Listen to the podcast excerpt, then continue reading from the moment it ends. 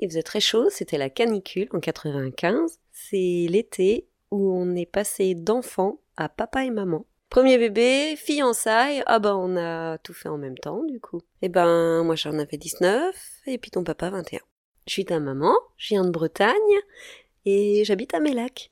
Nous étions obligés, toi et moi, de rester couchés cet été-là parce que sinon j'accouchais trop tôt une petite catastrophe, nettoyer l'appartement pour, pour le rendre, aller faire mes courses comme si tout allait bien, que j'étais pas enceinte, revenir de mes courses les bras chargés et me casser la figure devant la cité étudiante avec le concierge qui vient me ramasser avec l'arcade ouverte et direction les urgences.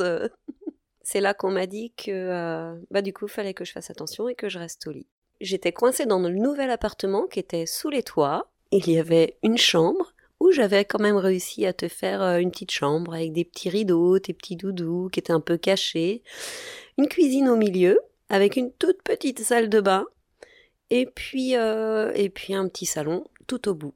Sous les toits, dans les combles, c'est très très chaud, surtout dans un vieil appartement euh, pas du tout isolé. Je faisais quoi?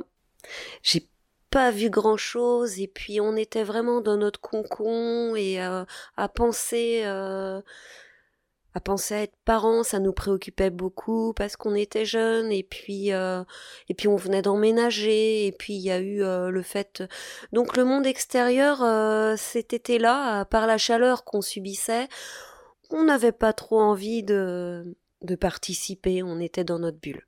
Je lisais énormément et il y a Tata Tatata qui est venue nous rendre euh, visite et à cette époque-là, elle avait 13 ans. Donc une adolescente de 13 ans euh, qui avec une femme enceinte alitée, eh ben euh, on discute, on fait les fofolles et puis et puis on passe le temps comme comme on peut. Alors ça date hein, quand même parce que ça fait 25 ans. on se faisait les ongles, on on racontait nos potins, ses copains et puis et puis moi mes petits trucs de femme enceinte, quoi. Quand on est obligé de rester allongé, c'est pas très très drôle. Donc, euh, moi, je me souviens quand même que euh, ton papa voulait toujours me prendre en photo.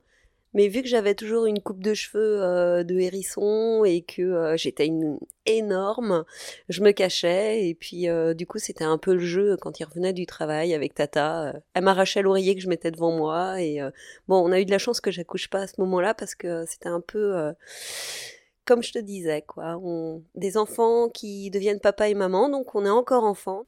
Une forme d'insouciance mélangée à une peur de ce qui va arriver.